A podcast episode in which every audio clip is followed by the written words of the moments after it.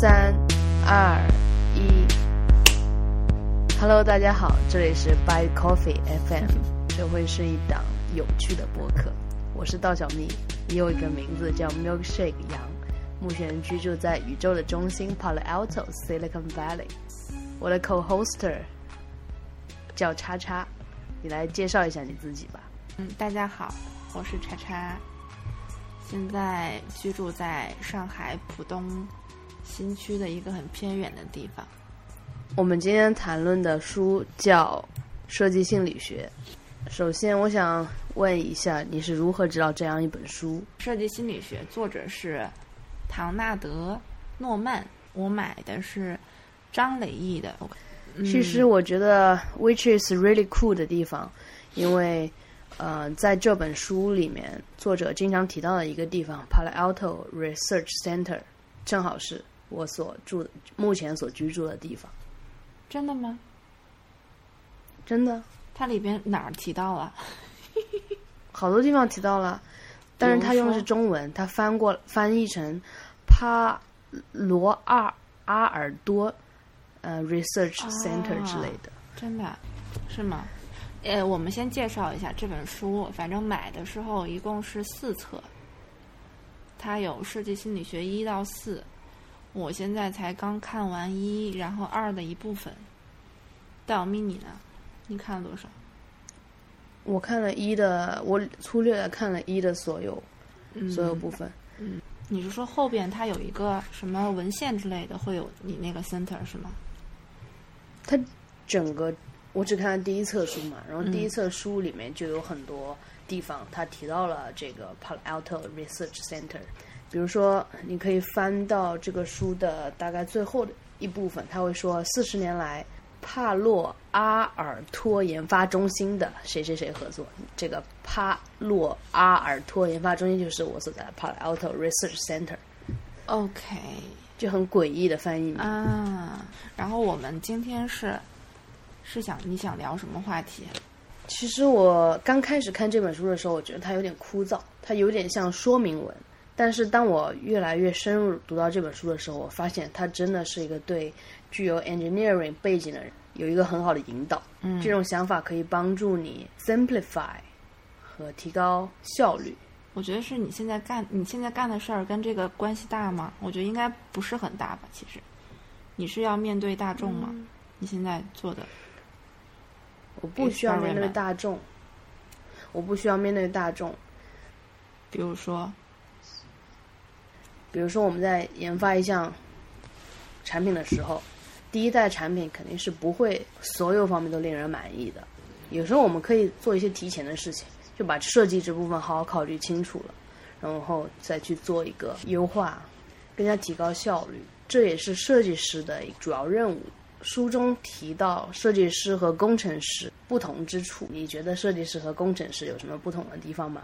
其实我觉得设计师也是工程师，但是只不过可能，嗯，因为一个项目里边涉及到太多的领域。然后设计师可能主观想法会比较多，那它的可行性上，他可能考虑就不是那么多。那可能工程师来讲，在创意和想法上没有设计师多，但是他会帮设计师去搞定一些可行性的东西，所以两者是有冲突的。但是我认为一个好的设计师是基于一个好的工程思想的，嗯，因为我们生活中也会。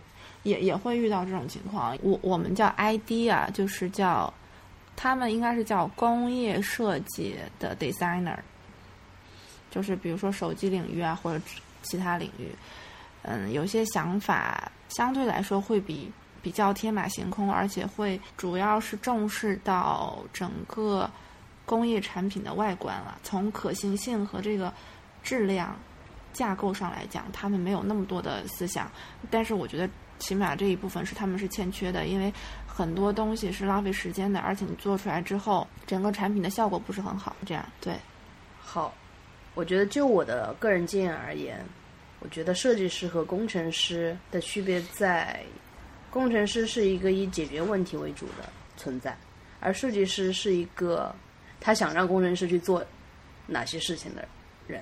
因为有时候我自己在设计，不论是设计实验、设计程序的时候，通常我的 engineering 背景的思思维会告诉我，对这件事情、这个问题，你应该怎么怎么怎么去解决，有几种方法去解决，然后哪一种方法可能最快。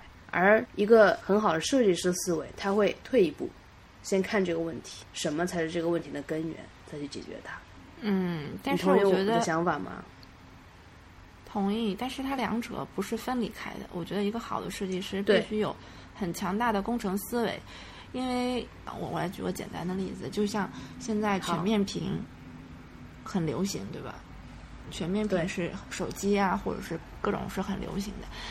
那像设计师，就是我们传统意义上的设计师来讲，他就是想做小头部，也就是说我，比如说我的嗯前面额头来讲，我前面平的额头越小越好，他觉得这叫全面屏嘛，对吧？嗯，对。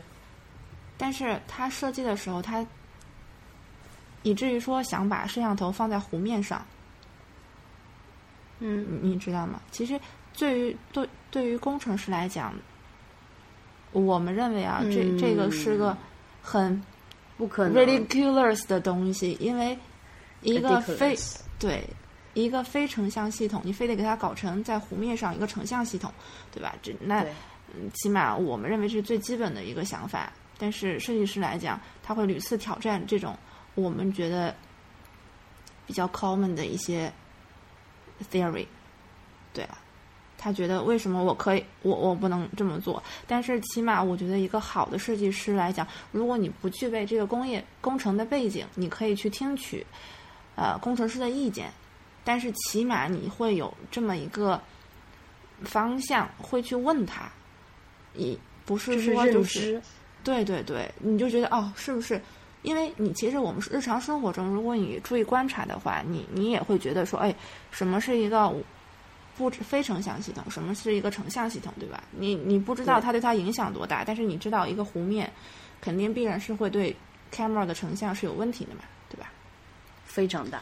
对，所以说这种事情，我觉得从这些细节上来讲，就是一个好的设计师肯定是要有一些呃想法和一些工程背景的。这也是我觉得这本书里很多细节想表达出来的东西，就是你你不能只站在你自己的角度考虑，你要站在大众的角度和你的底下的工程师的角度可去考行性，对考虑一种可行性的考虑，要考虑的更周全。对对啊，是我，所以我觉得优秀的设计师就是应该往后退一步，我们来仔细看一下这个问题的核心在哪，然后它真正能解决的方案可行性的程度有多高，它的精确度我们要完成到多少。就是因为我在文中看到一个例子，就是说，呃，美国人用华氏度，中国人用摄氏度。当从华氏度转成摄氏度的时候，它有个公式，能够来算出它们的之间的换算关系。但是文中给的例子就用一个非常简单的，用华氏度减去三十再除以二这个公式，就可以解，因为它最后算出来精确度大概在零点三，差差距在零点三、零点五这个范围。其实对于摄氏度或者华氏度来说都是可以接受的，因为你人不可能对零点三度有太过灵敏的感知，所以你这时候就知道啊、今天是穿毛衣还是不穿毛衣，而没必要就是 exactly 用那个乘呃方程去啊、呃算出来这个摄氏度，所以这就有个精确度的问题，你不需要那么精确，在这个时候怎样把这个问题很容易的来解决掉，嗯，这就是很好的例子来说明一些核心的问题啊和一些约束和约束的背后的精确度你有多少。在我做实验在 lab 呃做实验的过程当中，在前期我真的花了好多好多时间，我我中中间会遇到很多问题，我也花了相当多的时间来解决每一个问题。但是每次我去解决很多问题之后，我再来看我这个问题，我发现我好像离我的解决我的问题越来越远了。每当那个时候，我就会在想，为什么我第一眼看到这个问题，我就会想去解决它？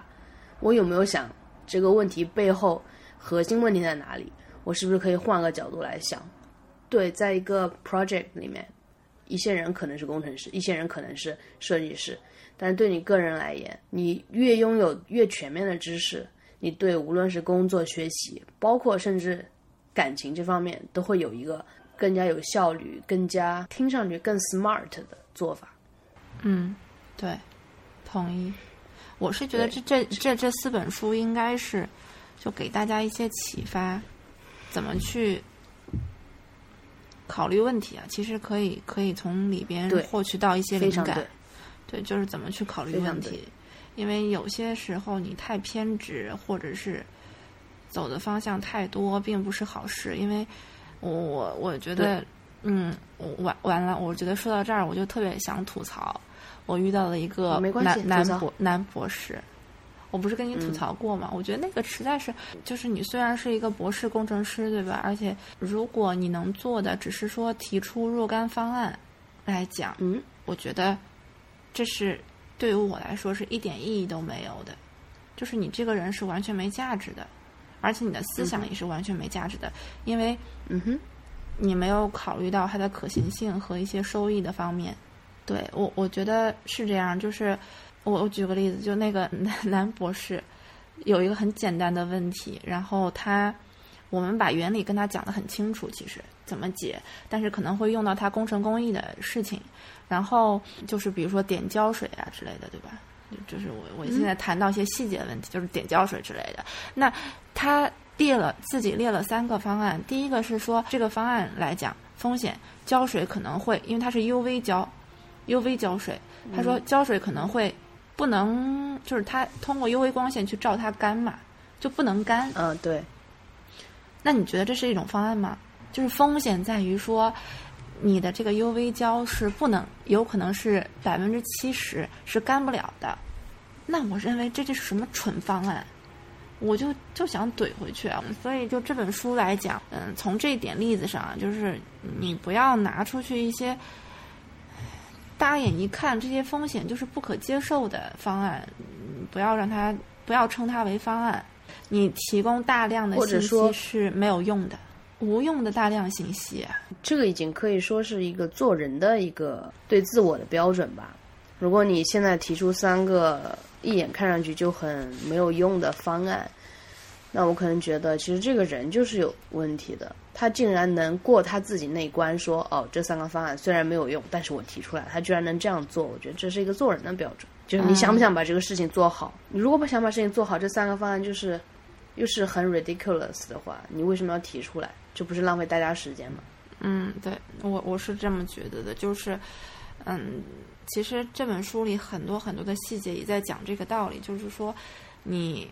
刚刚你说的嘛，他我我记得好像有有一有一篇文章是说讲一定要解决正确的问题，我我觉得这个是对的，就是你一定要聚焦到你要解决的问题，这个也是你刚刚讲的，因为你没有必要花那么多的精力去延伸，也也没有必要就是说解决所有的问题，因为不可能，就是解决百分之八十的问题，我得抓住核心的问题。哎，对对对，一定要是去解决。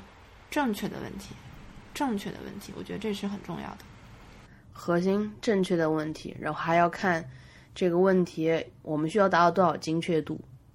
有可能，比如说像那个华氏度和摄氏度的问题，一度上下偏差人都是可以接受的，但是你五度、十度上下，那就 make a big difference。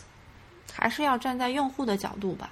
所有的问题，你作为一个工程师或者设计师来讲，呃，或者是你在生活中，就是就是产品中，你肯定是考虑用户的感受嘛。你在生活中是考虑你自身和周围人的感受嘛，对吧？就是对，嗯，这个感知度是有多少的？这个这个肯定是非常重要的，因为有些牺牲，你你可能在实验室还感觉不到，像我们做产品的时候，有些牺牲就直接跟成本挂钩啊。那如果说有些东西用户确实感觉不到，对吧？那我们可能要有所取舍，是这样的。所以风格，我记得它里面也有说过，其实很多大家都有说，我觉得风格上的东西，就风格是永存的嘛，就你没有必要说让自己百分之百完美之类的，就是你即使百分之二十是不好的或者是很中庸的，其实没关系，就把自己很好的那些东西表现得更好，我觉得这才是产品更出色的事情。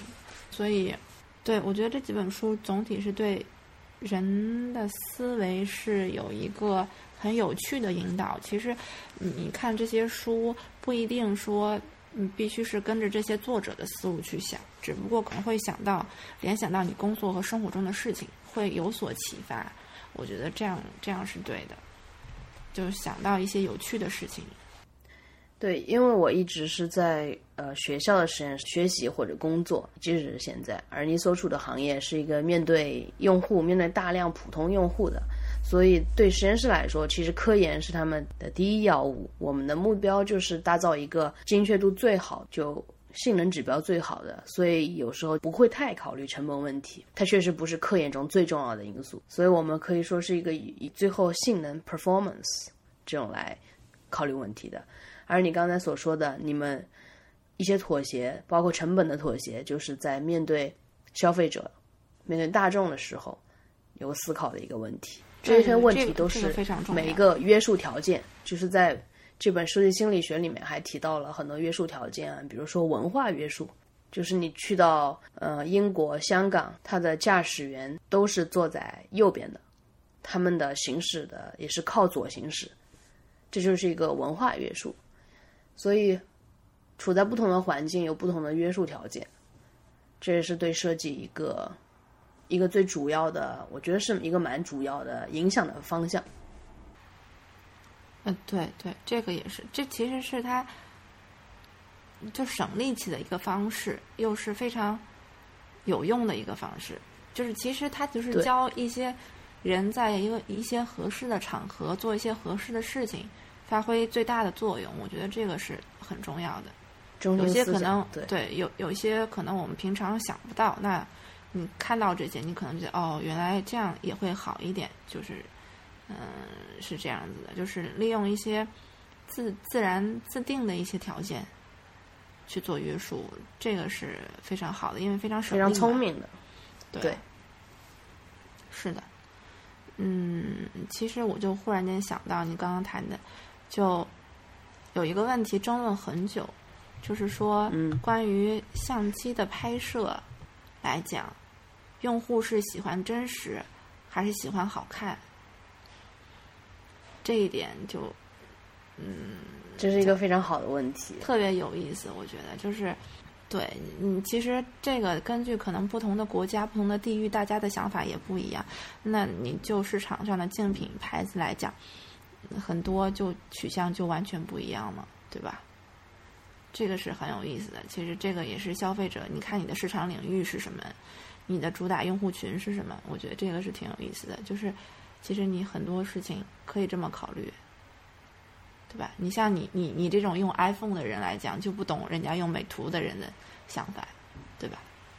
用 iPhone 也有很多人用美图啊。你是说？嗯。前置的，你说哦，你说美图手机吗？你说美图手机还是那个软件啊？美图手机，对对，说实话，我是真的不太了解为什么要拍一张照片，然后照片上人不是自己，或者说只是跟你自己长得相似这种。对，所以对我这样的用户来说，我手机上都没有修图软件的。我也不是特别自拍，但是有时候自拍的时候我会。对，其实这里我可以推荐一个很好的嗯修图软件，它是我唯一安装的修图软件，只是偶尔偶尔会去用一下。这个链这个叫 FaceTune 啊，好像我之前之前用过这个东西。我我应该推荐过你，我应该推荐过你。呃，它叫 FaceTune，可能是去年 FaceTune 出出了二代，然后他们改为订阅模式，就是以以前是一次付费，现在是 subscription。我还是依然用他们第一代，然后它可以帮助你在任意的脸上来 smooth 或者美白。它的界面就不像美图那样。当我第一次打开美图软件的时候，它它是非常粉色的，对不对？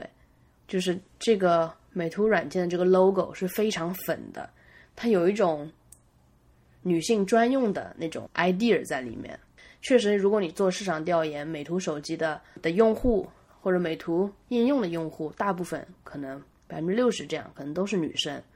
然后当但是当你用 Facetune 的时候，我觉得就是只是一个可以变得 smooth，让你的脸上不会有那么多啊阔阔子和一些斑点，你可以局部去，甚至你可以美白你的牙齿，美白你的牙齿，这个就非常西方化的一个设计，因为其实说实话，我觉得中国人对牙齿不是特别爱护。或者没有西方人那么爱护，所以我们在美白的时候，我们很少去考虑到牙齿，对不对？嗯，但这个就是除了有对脸部的，哦，它会自动识别牙齿吗？有这个它选项吗？不会自动识别牙齿，就是当你微笑的时候，你牙齿是露出来的，然后你会把这两颗牙齿把它呃 zoom in zoom out，把它变大，然后你用那个它有个刷子一样的，它可以你可以刷到你牙齿所在的地方去美白你的牙齿，这就是一个很西方的思想在里面了。哦，是吗？其他的 A P P 是没有的，是吗？对，其他 A P P 上面暂时我没有发现有这么 professional 的一个东西，所以我一直是用它的。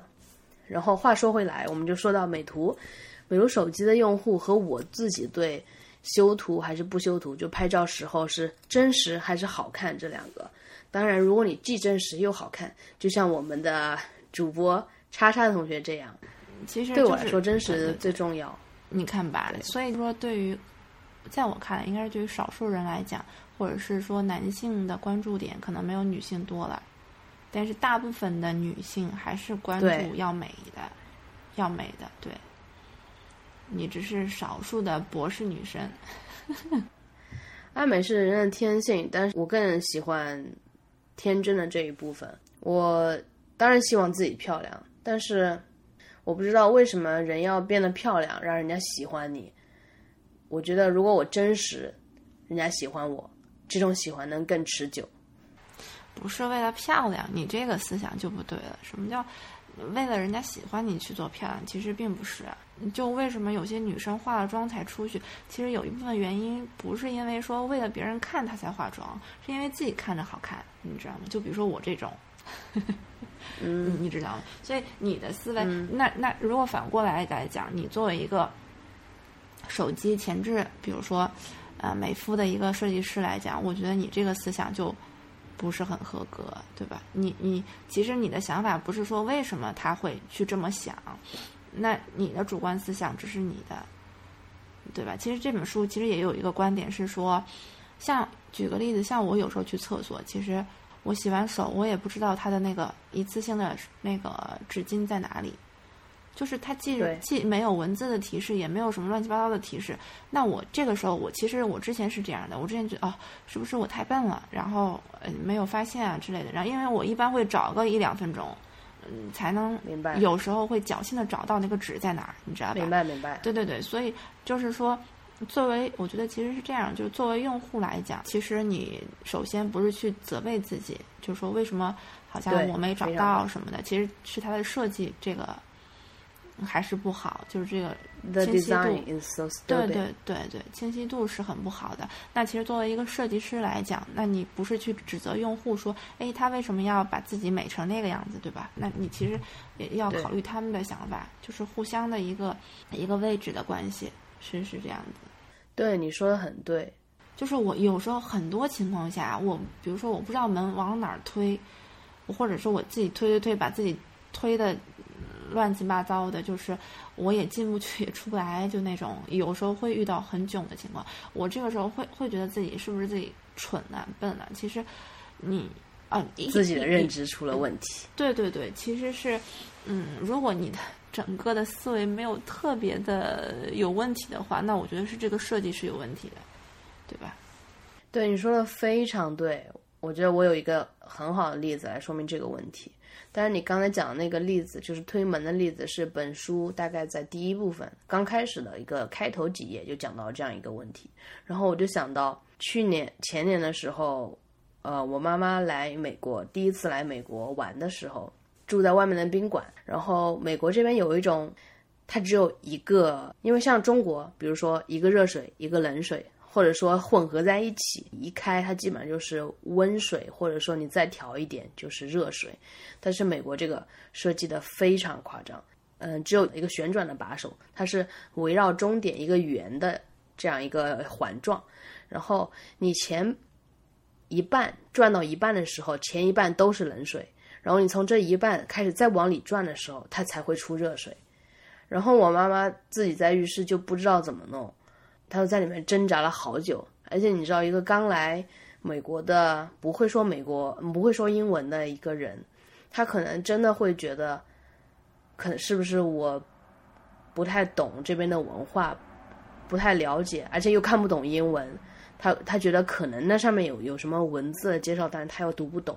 然后这时候我还在外面，他也没法叫我，就是像你说的责备自己，为什么这点事都做不好这样一种态度。当时当下的我其实也说，我说你再往那边转一转，不是热水就出来了吗？作为我，我会直接说这个设计真是 stupid，然后我就去帮我妈解决了这个问题，然后告诉她他们设计就是不对的，不是你哪里出了问题，就是他们设计师出了问题。嗯。对，其实这种例子很多，说明我们其实，嗯，很多人，其实我觉得，即使我们不是说传统意义上的设计师，但是我们作为工程师，或者是有一些，呃，面包师啊、烘焙师啊，就各种职业啊，或者是来讲，你这种思维是必须的。我是这么觉得，就是，嗯，在保持自己主观意识的情况下，肯定要去更多的关注大众的。想法和需求，对吧？那你你有没有在工作和生活中遇到什么特别你觉得特别好的设计？就是就是很能很简单的解决问题，又嗯很巧妙，就很有趣嘛。当然有吗？我觉得在对有在美国待了一段时间，他给我感觉那种发达国家的这种发达体现在对弱势群体的关心上，就比如说。他们在每个公交车都会有一个为专门为轮椅用户，因为他们这边有很多那种自己推着轮椅，自或者自己坐着轮椅上公交车的人，然后这时候通常在汽车上汽车的部分会有一个这个轮胎还是哪里会把气放掉，就是让这个公交车倾斜一点点，然后再把这时候还有一个板折叠下去，直接到地面。然后这样，这个轮椅的用户他就自己可以推着轮椅或者坐着轮椅来上来这个汽车，然后上去之后接触到地面的板再会弹回来，然后再充气，整个汽车又变成平衡的样子，就正常的样子，汽车就可以开走了。我觉得这是就是一个很好的来帮是帮助这些弱势群体，帮助他们来获得一个正常社交的一个可能性。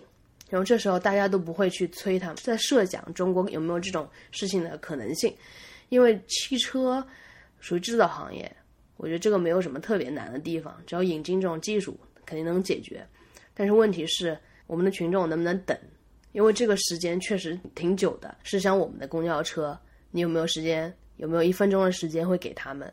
其实我觉得是先是条件的问题吧。我反正至今没看到什么有公交车可以。可以对吧？没没有办法，公交车挤得要死。啊，我觉得作为一个孕妇，哎，我我觉得现在基本上没有办法挤公交，因为太挤太挤了。对，但是这个设计至少他们考虑到这一点。对对对，就这些地方让我觉得，这是发达国家之所以发达的地方，而不是说你有多有钱。嗯，对，肯定是这样。你你说到这个，其实我还有一次是我去台湾的时候，以前我去台湾的时候没注意，后来我去台湾好像是在什么高铁站还是什么站，就是它那个呃叫什么自动扶梯嘛，对吧？嗯，就自动扶梯，它那个开门和关门的时间大概得要一分钟，就非常非常非常慢。然后我当时还纳闷说，我说哎，为什么就是，而且它那个空间很大嘛。然后我说，诶，为什么这种自动的，就是那种叫什么，就是直接上下的那种电梯？然后我说，怎么那么久？大概要一分钟，因为基本上我们遇到的就是大概十到十五秒嘛，就立马关了。而且它有一个设计是，你可能可能在十到十五秒或者十到二十秒之间去摁那个按钮，就是不是有关门的那个按钮嘛？它其实是都是滞后作用的，就是它不是立马就生效的。我说，哎，这怎么会有这样？他们说是因为，就是为了照顾老人、小孩儿和一些残疾人，所以就故意把这个设计成就是关门的时候特别慢，而且在你操作可能在它的那个时间容限范围内，你的操作是滞后的，也就是说给他们预留时间嘛。其实我觉得这些设计都是非常人性的。就是确实有考虑到这种实践，对实践中遇到的问题，对吧？嗯，所以我觉得这个还是很棒的。整社会是由不同的、不同健康程度的人来组成的，你不能总指望，因为你也会老。对，很现实的问题就是你也会老，你也会希望。有这样一个设备，能够很人性化的来帮你，哪怕等你十秒钟，我觉得就也足够了，就是很温馨的地方。但是我也想说，我记得香港的电梯是非常快的，嗯，特别快，就自动扶梯非常快。对你记不记？大家很自觉的都站在右侧，然后让左边的人还能上下行走。嗯，这这就其实其实你说这个的话，就是。他书里也有也有一个思想，对文文化的一个约束性，就大家自觉就站右边，其实无所谓，就嗯，就就就很有，就是每一个国家和地域都有一些既定的约束条件，就挺有意思的。对，这就是标准的一个叫 protocol 的东西，一个标准协议。我觉得，如果把这个标准协议制定下来，确认了这个标准协议，很多工程的事情其实都挺好做的，就是。更 efficiency 更有效率，对对，它其实设计心理学，它其实也是从很多细节、很有趣的点去挖掘一些让你，就是设计出来的东西，非常的对于用户来讲是很有效率的，而且对于你自己来讲是很有效率的。从一开始的设计思维，就是说他提倡让你做正确的事情，解决正确的问题嘛。那其实刚刚我们讨论很久，就是。这个是我我觉得我我们做所有事儿都是要这样，就是，对吧？你你无论谈恋爱啊，什么工作啊，你你肯定要考虑清楚嘛，是这样的。然后后续是你要站在用户的角度上去想问题，就是，嗯，这样其实是一个捷径，其实是一个捷径。虽然前期准备的多，但是是一个捷径。对，所以它是从说是心理学，可能就是从各个的。大众心理的角度去帮你从另一个层面去看问题，我觉得这这是这本书非常好的，因为这本书是公司的专家推荐给我的。公司，因为我们是也不是设计师，就是我做的行业也不是设计师，是属于工程师吧。那但是我觉得非常受益，看这些书，我觉得也希望如果大家有时间的话可以看一下，可能会非常受益。嗯，讲的还是非常好的。我对这本书的阅读的顺序可能会有一个不太一样的看法。在这本书，就是在我个人读这本书的时候，我发现第一章是非常难读。它首先提出来几个概念，就是交互设计的基本原则，什么是势能，什么是意符，这些很抽象的词，就让我感觉有点难读下去。但是，当你可能就很快的略读过这一段。你然后去看第二章日常行为心理学，第三章的一个文化约束那一部分，你又你又会觉得这本书其实挺亲切的。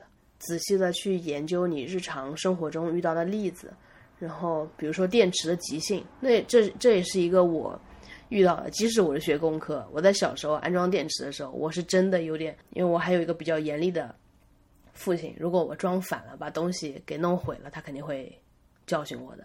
所以我自己对装电池正负极，我就会很头疼。有了它就不会告诉你哪个是正正负极。然后这个文章里面这个举出的例子就是，有一家公司设计出来，你随便往哪装，它都行的一个设计。你也可以就是用很大的警示性的符号来告诉你，哎呀，这个必须是正的，这个必须是负的，然后贴上，就是方便了用户。很多东西呢说到你心坎里去。这样就比较容易读，然后就是第三章、第四章，就这本书是越读越想读的一本书。看不下去的时候，可以 skip 一些概念性的东西。叉叉，你在读这本书的时候有没有这样的感想？我其实是那那种的，我其实是一般一般我看书是就是只挑自己觉得有趣有意思的去看，就是你刚刚说的那些概念性的东西，我觉得可能我不感兴趣，我就会直接跳过去，也没有任何的什么亏欠感对这本书。那我觉得就各取所需就好了。我我一般是这样，就是说我我读书肯定是希望他给我一些灵感嘛。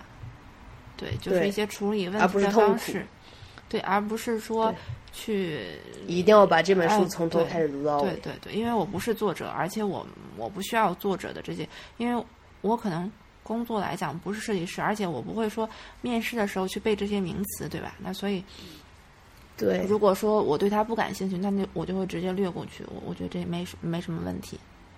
对啊，对，我觉得你说的很对。而且这些抽象的概念是我的迷妹吗自己提炼出来。Well，我我说啥呢，大姐？我只是觉得，即使是这些抽象的概念，这也是作者自己提。因为我觉得，我不知道你，你可能就很自由的去 skip，而对我来说，可能有时候读难的东西反而是一种挑战，就是你会想想想把他说的话用人话表达出来，你会想这个作者。真的是在到底说啥呀？它其实就是什么什么什么意思，非得用两个字“势能”“易服”和“约束”在日常设计品中的应用。首先，这是有一个翻译的问题在，比如说这个“易服”，它就用 “signifier”，还是很好理解的。但是你翻译成中文就有点摸不着头脑了。哎，是。第二个我想说的点是，这是作者对他的提炼，你自己每个人都可以对他进行一个提炼，作者也是普通人。嗯，所以可能读原版会更好一点，对不对？应应该是有英文原版，对的。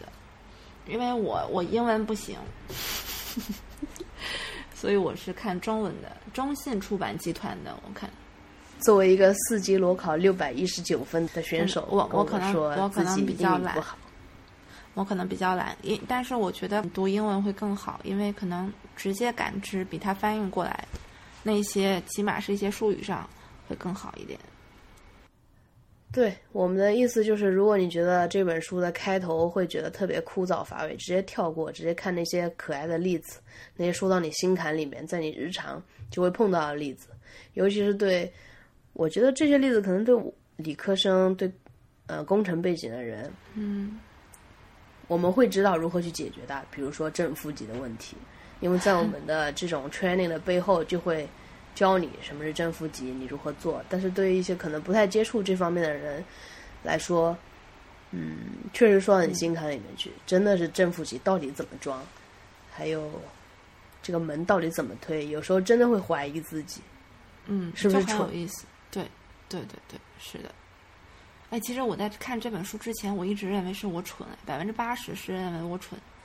因为我就想，哎，人家为什么可以找得到，我找不到，对吧？但是其实我后来想想，对，确实他设计的不合理啊，他连他连字儿也没有，连一些什么标志也没有，我怎么知道他在哪儿，对吧？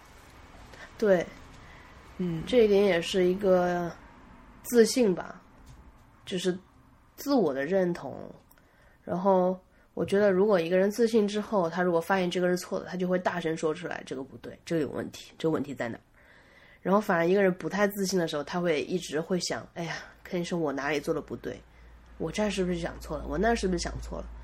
所以，自从上次在浴室里面发生的那个旋转浴室柠檬头的那个问题，我就一直跟我妈妈说：“我说妈，你要思考，它是不是合乎这个逻辑？如果它合乎一种你自己的逻辑，你能能顺下来，那肯定就是对的。总而言之，我觉得这是一本很好读的书。”即使开头会有一点晦涩，不过只要 just skip it，后来后面你会越来越喜欢这本书。然后叉叉，你能介绍一下这一册书大概有四本，对不对？嗯，接下来的书是不是越来越好看？还是是不是也推荐给我们的听众？因为我才看到第二本，所以我我反正我现在看到两本下来，我觉得还是非常好看的，就很有意思。大家可以尝试看看。你是 Kindle 下的是吧？我是买的，对，我是纸质的书。下。对，所以就是各种渠道都可以获得。我觉得就是可以去尝试看一下这本叫谁诺曼的吧，设计心理学。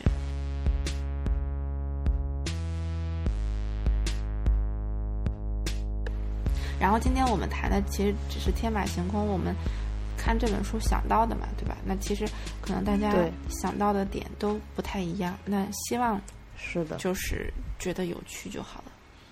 那你生活中有没有买的一些什么实实实质上的东西，觉得就很有趣？那个设计很方便，有吗？你说了一个杯子，对，这个杯子就是我在 Blue Bottle Coffee 买的一个玻璃水杯，就一个咖啡杯。但是这个咖啡杯，因为咖啡很有可能是热的，所以它除了正常，牌子你可以打在我们播客底下。对我我会放在播客的 show notes 里面，然后把链接放上去。你先介绍一下这个杯子，我觉得昨天见了一下，觉得还挺好的。它首先是个玻璃杯，但大多数玻璃杯其实倒热水的话挺烫的。它就用一圈像木材一样的东西，变成一个呃类似像比如说你去星巴克买咖啡，它会有个杯套，类似杯套的东西就固定在上面，嗯而且是一个环保材质。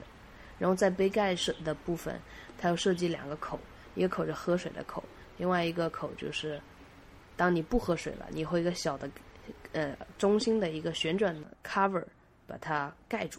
它不是百分之百呃防止洒水，但是我觉得它的场景，比如说你开车的时候让它不泼出来，或者说拿手上稍微晃动一下不会破出来这种设计。然后我个人还是非常喜欢 Blue Bottle 那种简约的风格，所以我买了这个杯子，然后日常喝水喝咖啡来用。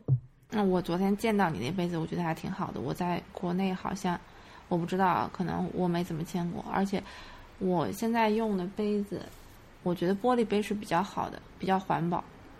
我，个人觉得非常因为我我我我看星巴克很多杯子都是就是那种随行杯，要不就是金属的，很冰嘛。就是你冬天用会很冰，然后你要不然就是塑料的，塑料又不能说放一些热水，装热水，对非常热的水，它会对，它的那个气密性会很不好。对，要不然就是瓷的。瓷的话，它一般好像也没有什么，就像这个水杯一样，就是一些封闭性的好像有一种 fusion，对，一种把它把随行杯做成一个透玻璃杯的那种材质。我觉得还蛮好的。嗯，以前用了很多星巴克的杯子，每个都会被烫被自己烫到，比如当我们装热水的时候，这就是很囧的境地。它一个很好看的外表，但是它用的时候就是很会烫到人。这杯子会这杯子会碎吗？如果它什么材质的？它是一个玻璃，但是我不确定它是钢化材质的玻璃，就是它还挺厚的。你要不要试一下？然后给我们的听呃听众试一下，我摔它会不会碎，对不对？对，是听众朋友们可以投喂我另外一个杯子，我我给大家演示如何摔碎它。嗯，我我觉得还是蛮好的。我准备买一个这个杯子用用。我我刚淘宝了一下，好像是有的，然后你有找到吗？有有有啊，有的是不是？嗯，而且都是那个颜色也是各异的，我觉得是很好的。因为我我星巴克的杯子，要不然就是瓷的，瓷的我放不了车里，因为它漏水嘛，对吧？嗯你一晃就泼出来了。要不然就是塑料的，塑料的放不了热的，要不然就是铁的，铁的冬天摸起来又很就是金属的就很冰，我就觉得很囧。对，所以我觉得这个东西是非非常好的，我准备去买一个用用看。嗯，对，我我觉得这这种东西就很有趣，就能解决我们的一些困扰，对吧？对，对。嗯，而且很环保。所以叉叉，你有什么想推荐给大家的吗？我觉得就挺多的，因为我现在是嗯工程师加家庭妇女，然后我我觉得现在有些东西啊，其实不在于它的价钱，因为有些东西它就比较便宜，但是又比较好用。举个小例子啊，就随手看到的，就是原来的时候，你知道厨房的地方，它那个我们叫那个什么百洁布是吧？还有那种什么刷子，对吧？那种东西你就没有没有特别好的东西去去放嘛。你你要是放到一个封闭的地地方，底下就积水嘛，就很不干净，对吧？对，然后还有一些设计是挂在那个就是洗手池旁边，我觉得那种嗯你不小心溅到了什么食物残渣也也很不方便，觉得很脏。它现在有一种那种很便宜的很便宜的设计是，就是它是一个镂空的设计，底下是一个，就是它是底下可以排水的，就你放到那个水池旁边，它那个水自然就流到水池里，你知道那种感觉吗？做成一个漏斗式的，漏斗式的。我在美国的家里就是用的这样的啊，对吧？我，但是我之前没有发现过，你知道。然后后来，因为我我老公妈妈是他弄了一个就是塑料，就是我平常如果直接放在阳台上，它就会漏在阳台上水，对吧？他找了一个容器，就把那些东西都放在里边。但是我觉得就是体积比较大，而且也不干净，也不美观。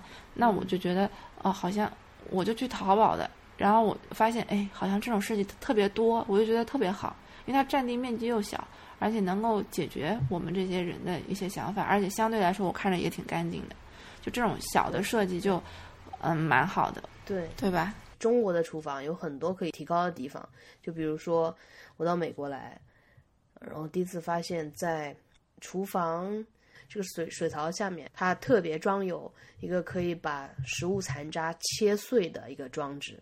它有个开关，你可以把它开开，然后它就可以自动把落下去的，呃，食物变收残残渣变成粉末一样的状态，因此就不会堵住这个下水道。嗯，那就很有意思，就是很机智的一个解决方案，对对不对？对，就很有意思。反正就是这种东东西还特别多。如果有我们广大听众要推荐的，也可以给大小咪同学留言，我我去看一眼，因为我这人比较喜欢买东西，给我发邮件。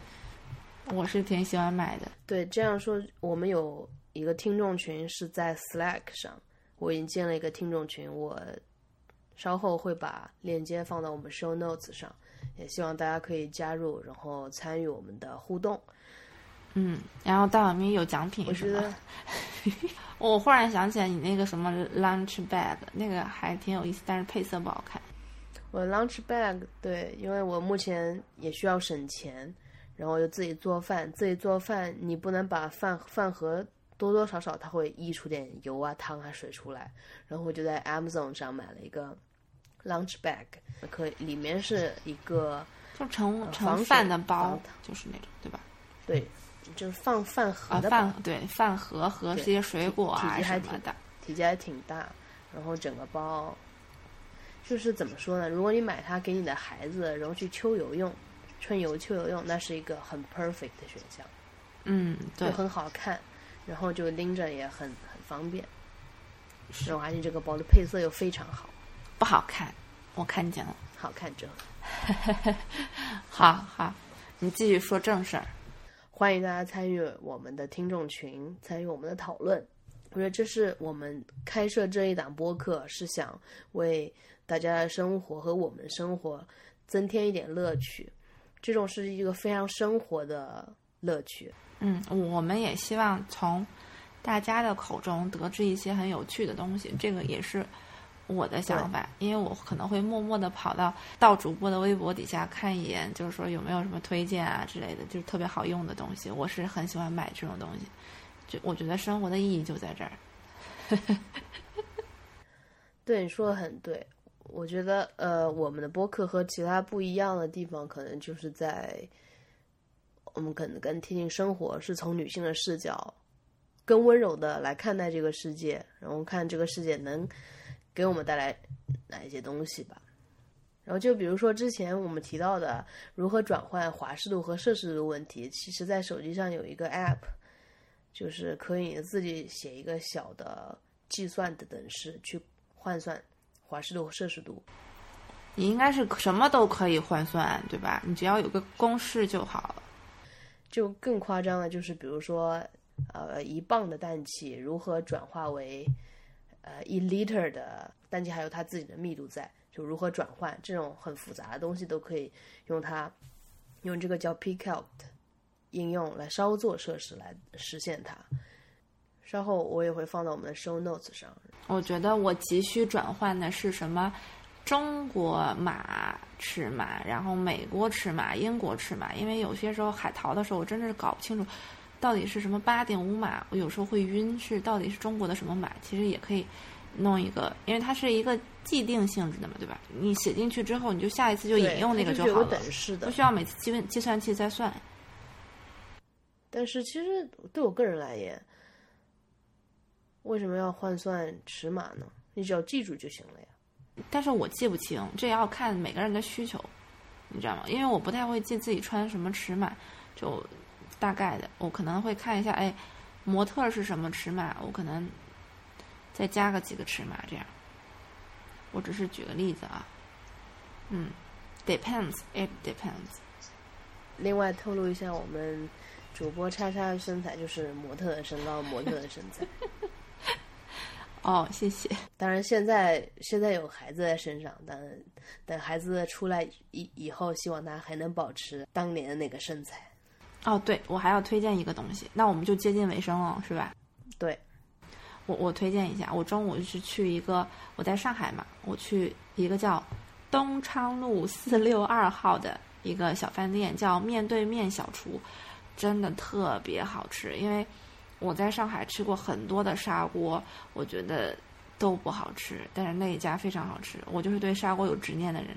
如果大家对砂锅有执念，而且里边的什么小菜，我觉得都挺好吃的。你不觉得这个小厨的名字也挺好玩吗？叫面对面小厨。它一个房子里有两层，然后第一层只有两个桌子，